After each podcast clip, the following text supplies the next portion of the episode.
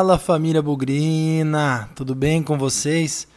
É, Bugricast pré-jogo mais uma vez entrando no ar. Fica atento, hein? Porque agora mais uma vez nós vamos engatar um jogo atrás do outro. E aqui a gente vai falar de América Mineiro e Guarani, que entram em campo nesse sábado às 11 horas da manhã, lá em Belo Horizonte. Aliás, as informações é que vai estar tá muito quente temperatura aí atingindo a máxima de 37, 38 graus.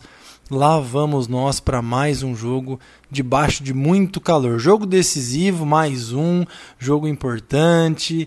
E a gente está aqui, como torcedor, no nosso exercício de fé, imaginando, torcendo, esperando que em algum momento o Guarani vai reagir. Quem sabe, né? No ano passado as coisas começaram a mudar mesmo com o Guarani perdendo lá em Belo Horizonte para o América por 3 a 2 vamos lembrar a estreia do Thiago Carpini, e dali em diante o Guarani começou a engrenar. Quem sabe a história não é novamente reescrita aí e o Guarani começa a engrenar, começa a melhorar depois desse jogo contra o América. Se der com uma vitória, melhor ainda. Vamos falar sobre isso e vamos falar também da situação terrível das decisões, das atitudes por parte dos nossos dirigentes, que até agora, gente, a bem da verdade, continua sem mudar nada. Então vamos lá, Bugrecast entrando no ar.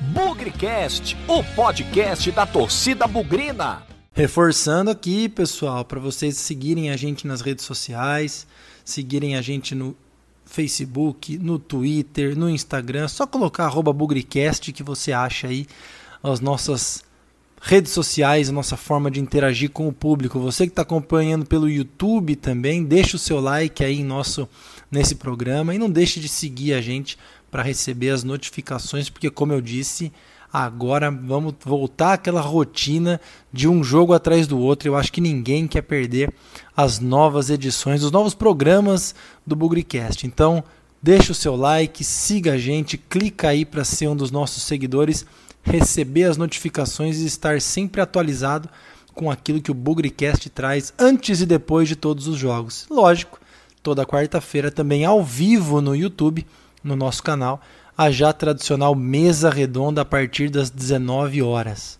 Então é isso. Sigam a gente, acompanhem o nosso trabalho e recebam as notificações. E agora vamos falar do jogo.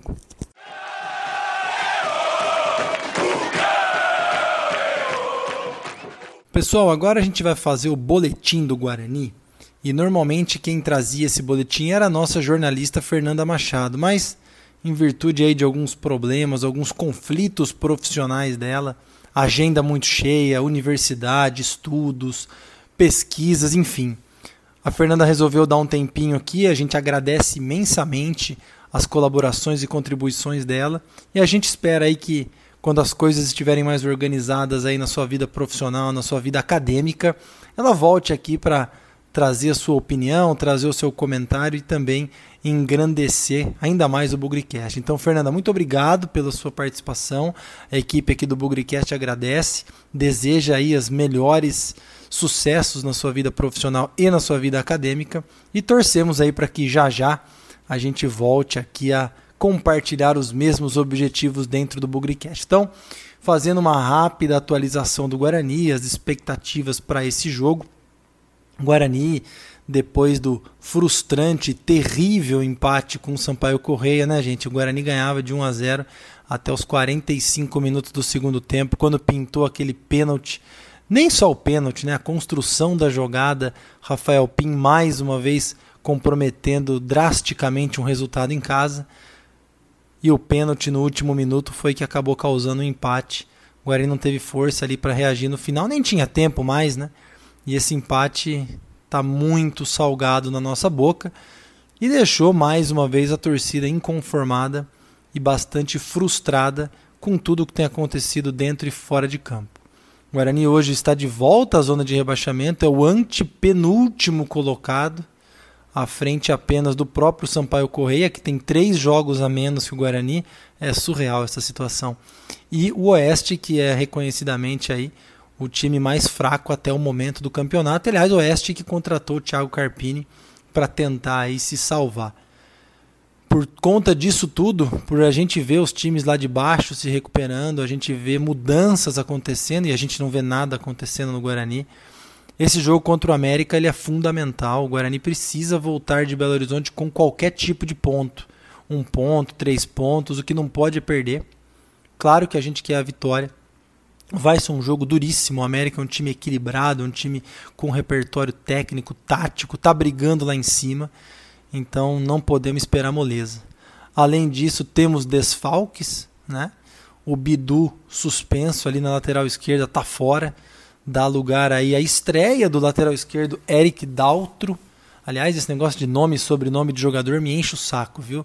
Sei que o Guarani chama ele de Eric Daltro, mas para mim podia chamar só de Eric, que tava bom demais. Nós não temos outro Eric no time, então dá para ficar Eric somente. Mas, já que o Guarani quer chamar de Eric Daltro, vamos lá vai ser o lateral esquerdo titular.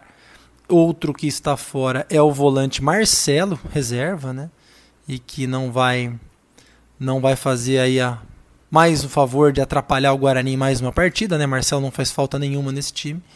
E a gente precisa acompanhar, né? Se o Crispim, que entrou durante o jogo, pode ser titular. Se o Júnior Todinho vai finalmente sair do departamento médico o próprio Giovani, a gente não tem notícia do Giovani ali no meio-campo, enfim. Muito difícil projetar a escalação do Guarani para esse jogo. É, vai depender muito do departamento médico, vai depender muito também da autoestima dos jogadores. O Jefferson Paulino está machucado, está fora. É, não deve, obviamente, jogar contra o América. Muito provavelmente iremos com o Rafael Pin no gol. E tentando chutar as outras posições. O Cristóvão volta, né? na lateral direita no lugar do Pablo. Dupla de zaga, o Didi Valber com toda certeza. E na lateral esquerda, o Eric Daltro. No meio, David, nosso volantão camisa 5. Aí resta saber o que, que vai estar tá mais ali no meio. A gente sabe que Murilo Rangel deve jogar, Eduardo Persson deve jogar também. E aí, os outros dois jogadores, um deles pode ser o Crispim, pode ser o Vagninho, pode ser o Bruno Sávio, o Giovanni muito provavelmente está fora. E lá na frente o Rafael Costa, que é aquilo que tem se mostrado de mais útil e mais importante nos últimos jogos. De novo, muito difícil prever a escalação é, de um Guarani que vai psicologicamente bastante abalado para Belo Horizonte. E eu até brinquei na mesa redonda na última quarta-feira.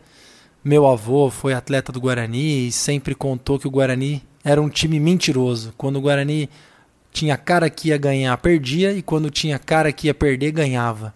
E isso sempre enganava o torcedor. Quem sabe aí, fazendo um resgate na história do meu avô, já falecido há quase 20 anos, quem sabe aí nesse jogo a gente não cumpre essa, essa marca. As duas únicas vitórias do Guarani foram fora de casa e os jogos contra times mais fáceis o Guarani deixou de ganhar em casa. Então quem sabe aí nessa partida tudo se revire e o resultado, obviamente, é importantíssimo não só para o campeonato, mas também para a autoestima dos jogadores, porque o próximo duelo é o derby na terça-feira, mas a gente vai falar sobre derby na hora apropriada. Então é isso, Guarani com a escalação completamente indefinida, com a certeza que o Bidu tá fora, o Eric Daltro deve ser o titular na esquerda, o Cristóvão volta na lateral direita e o Pablo volta para o banco, e daí para frente é tudo chute. Alô, Victor Rede! Conta um pouquinho desse América Mineiro e o confronto com o Guarani, aliás. Que pedrinha no sapato que tem sido o América nesses últimos jogos, nesses últimos anos que nós enfrentamos o América. Muito complicado. Conta pra gente aí, Victor.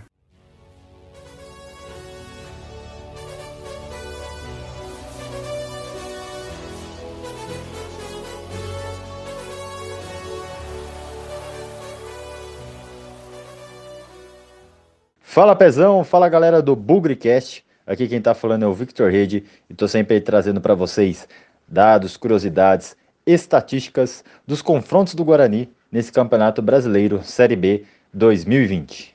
O adversário da vez é o América Mineiro, time aí que o Guarani enfrentou por diversos campeonatos. Campeonato Brasileiro de Série A, Série B e até Copa do Brasil. Mas hoje, como vocês estão acostumados aqui, dar um foco especial nos confrontos por Série B e o jogo mais para o jogo lá que é em Belo Horizonte.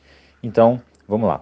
Bom, gente, por Série B de Campeonato Brasileiro, o primeiro jogo foi em 2012, no dia 20 de julho, e naquela oportunidade acabamos empatando por 1 a 1 no Independência.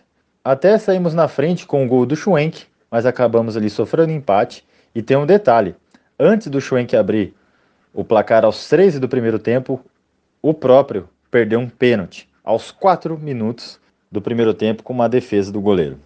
Já o último está bem fresco na memória de todos nós. Foi uma derrota por 3 a 2 com um gol ali no último minuto do América. Uma derrota que nesse dia muita gente já imaginava que a gente estava a caminho da Série C. Era a penúltima rodada do primeiro turno e o Guarani estava ali praticamente rebaixado, mas todo mundo já sabe o que aconteceu, a história virou e conseguimos escapar.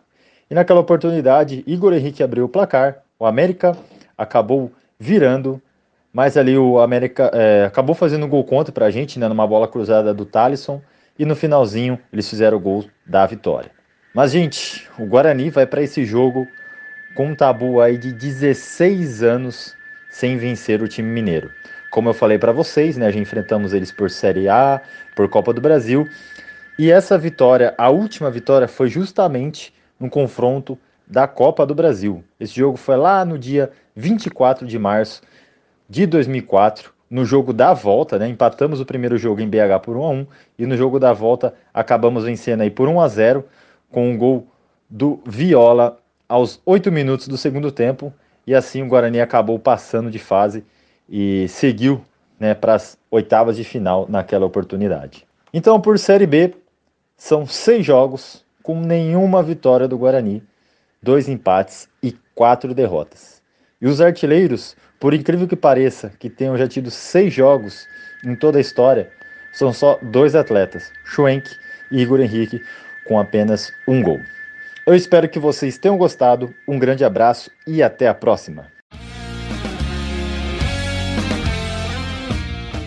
Nós vamos ouvir agora a opinião, as informações do nosso adversário, o América Mineiro, na voz de Raíssa Rocha, ela que é colunista do América no blog Mulheres em Campo e vai trazer as atualizações do nosso adversário para o duelo desse sábado lá em Belo Horizonte. Conta pra gente aí, Raíssa, por favor.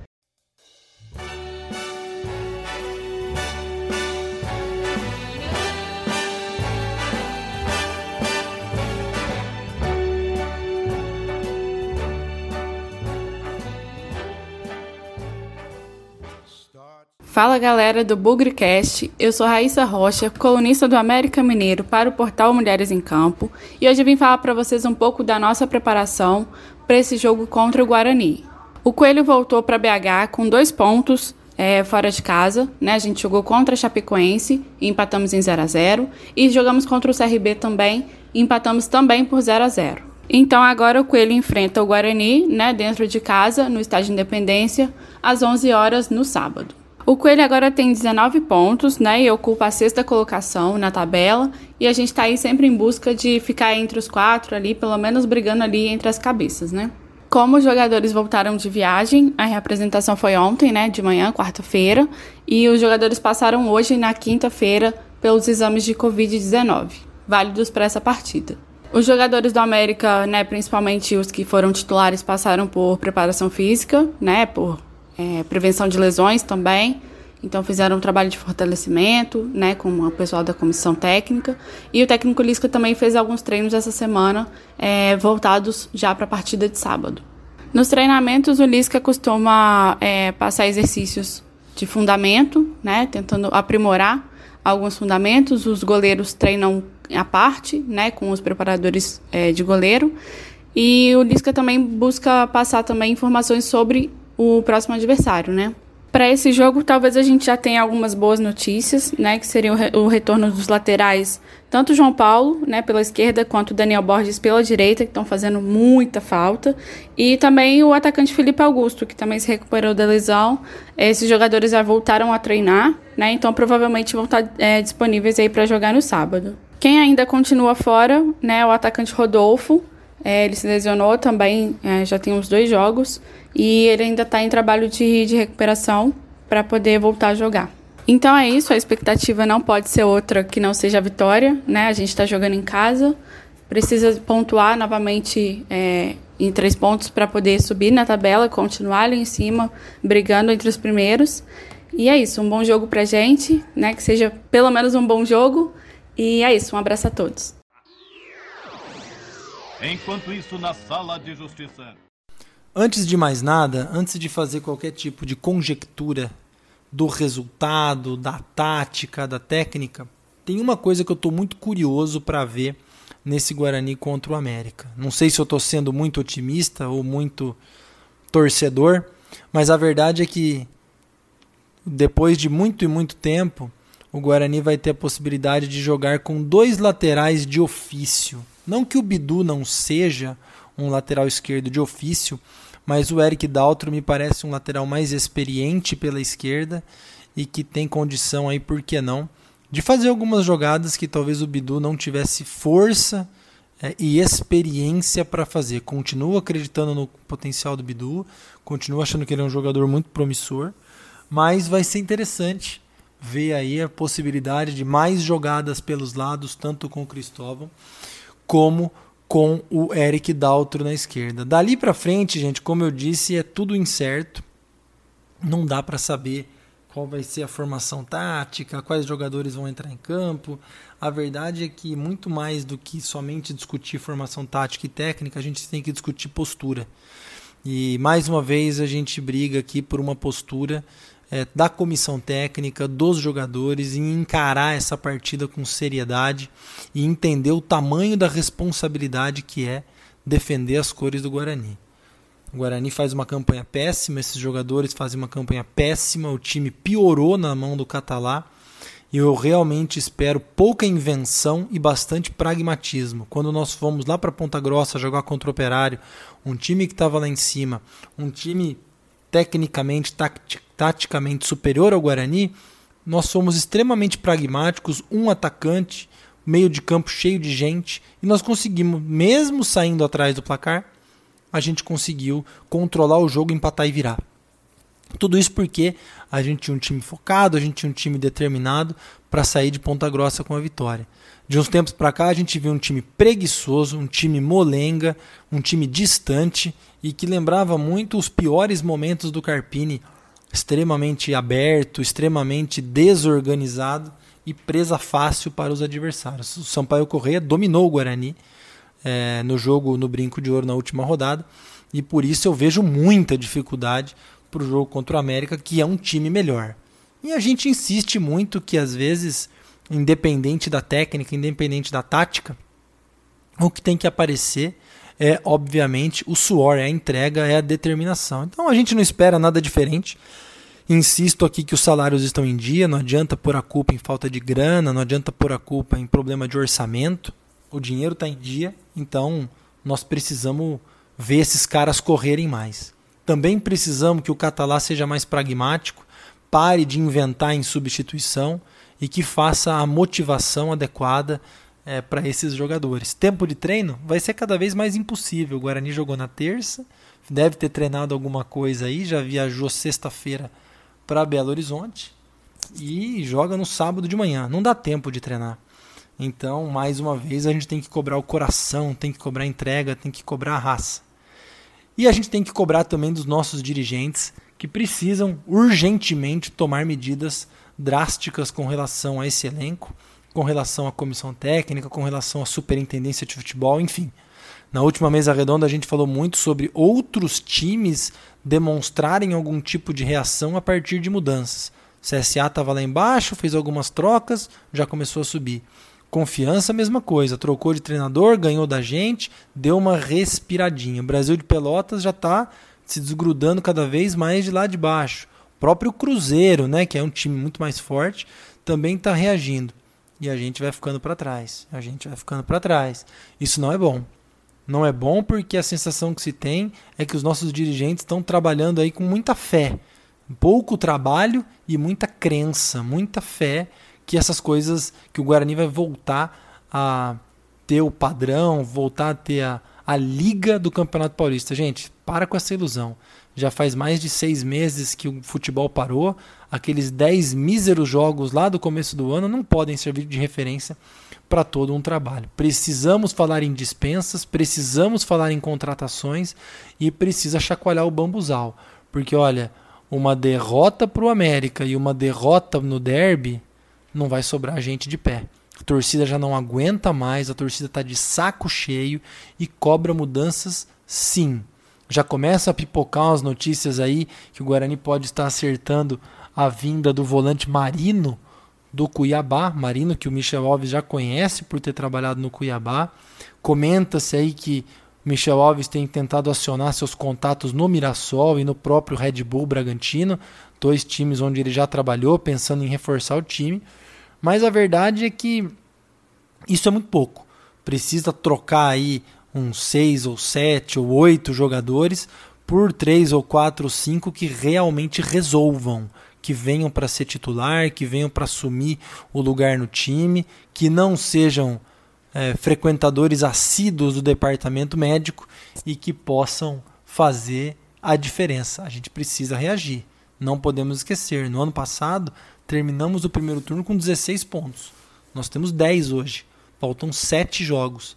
A contagem ideal seria somar mais 10 pontos nos próximos 7 jogos, virar o turno com 20 e aí tentar mais uns 23, 24 pontos no segundo turno para escapar. É difícil pra caramba. Agora, quanto mais a gente adiar essa recuperação, pior vai ser. Quanto mais essa diretoria deixar de tomar decisões drásticas, pior vai ser. E a gente fica ao sabor do vento, ao sabor da sorte, ao sabor da fé. E isso, me desculpem, não é profissionalismo, isso não leva a lugar nenhum. Estaremos de frente para a televisão no sábado, 11 da manhã, torcendo por dias melhores, acreditando que o Guarani vai sair de Belo Horizonte com algum tipo de ponto, seja um, seja um três, não importa. Perder não é uma opção e a gente está perdendo a paciência. É isso, vamos para o jogo, vamos ver o que acontece, torcendo sempre para o Guarani, porque na vitória ou na derrota, hoje sempre Guarani.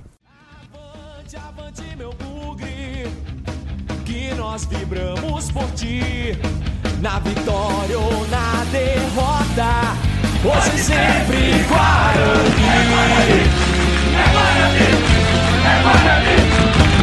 Guarani. Guarani.